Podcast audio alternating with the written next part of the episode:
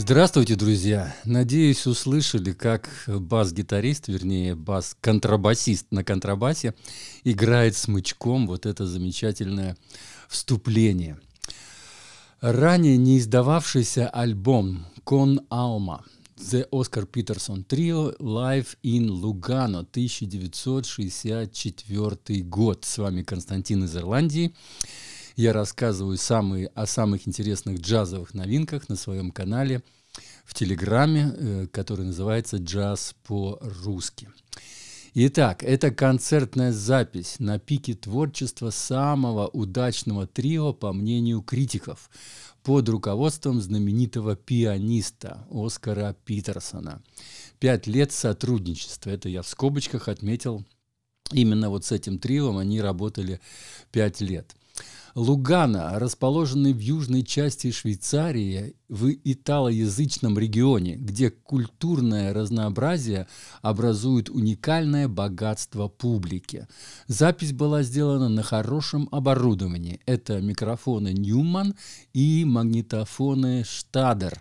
Вот если честно, я никак не могу понять, почему они не выпускали эту запись, э, ну так сказать, вовремя, вот раньше а именно вот сделали, нашли эту запись только сейчас, и только сейчас ее публикуют. Дело в том, что это уже третий альбом только Оскара Питерсона, я уже не говорю про остальных, много других альбомов, которые вот именно эта компания, это Mac Avenue Records, они вот переиздают, и, вернее, не переиздают, а выпускают вот такие вот шедевры, я, я, на самом деле это шедевры.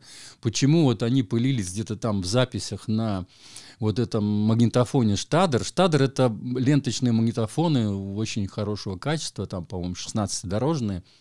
И вот почему они пылились, почему они их выпустили только сейчас. Вот это мне никак не понятно. Я искал в интернете информацию, не мог найти. Вот, может быть, вы знаете, тогда напишите в комментариях, почему так происходит. Шесть композиций сыграны со свингом и высокопрофессионально. Душа радуется, когда слышишь, как музыканты выкладываются с особым энтузиазмом. Концертная запись всегда имеет особый дух, атмосферу и заряжает, передает э энергетику не только музыкантов, но и публике. Вот мне очень нравится слушать э, именно концертные записи. Разумеется, бывать на концерте это вообще просто высший пилотаж. А вот слушать, если я вижу концертные записи, я всегда их слушаю в первую очередь. Потому что там ты слышишь вот эту атмосферу. Именно вот когда публика, э, как она реагирует и так далее. То есть э, вот, э, ну не знаю почему, мне вот очень нравится именно концертно. Я считаю, что музыканты на этих концертных записях выкладываются по полной. То есть я сам когда-то играл я знаю, что такое выходить на сцену, когда ты волнуешься, и ты выкладываешься там, стараешься настолько четко все сыграть и, и, и правильно все сыграть, и как бы показать себя, потому что это редко бывает, когда тебя выпускают на сцену. Вот. Ну, в общем, поэтому вот музыканты выкладываются по полной именно вот э, на концертах. На, они также выкопали коротенькое, вот я хочу вам зачитать, я перевел здесь... Э, короткое интервью, или вернее, что он говорил. Сам вот э, Оскар Питерсон говорил про вот это трио. А, значит, потому что в дополнение к, репети... к репетициям нашего трио Рэй Браун, это барабанщик, проводил собственные репетиции в своей комнате или у Эда э, Тикпена.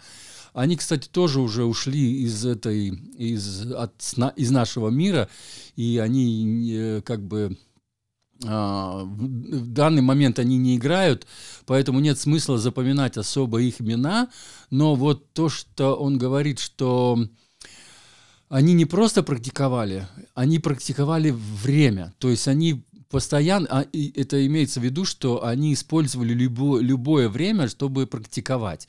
Они пытались э, быть очень хорошими аккомпаниаторами, именно вот ритм секции, э, барабаны и бас – вот именно для такого великого музыканта, как Оскар Питерсон. Они создали, вот опять слова Оскара, они создали гибкий и многогранный ритмический язык, который можно было применить к любому музыкальному произведению.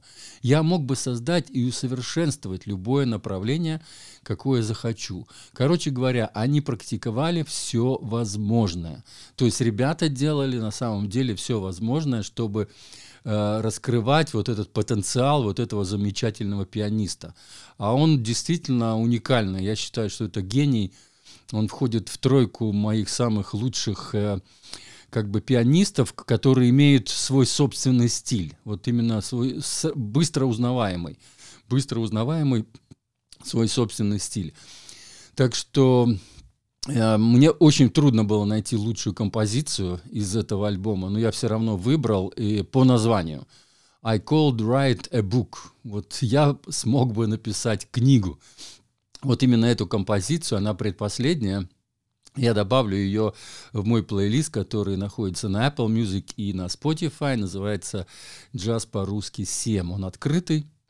Если вы подписаны на Э, какой-то из, а, на один из этих э, сервисов, вы можете его спокойно послушать.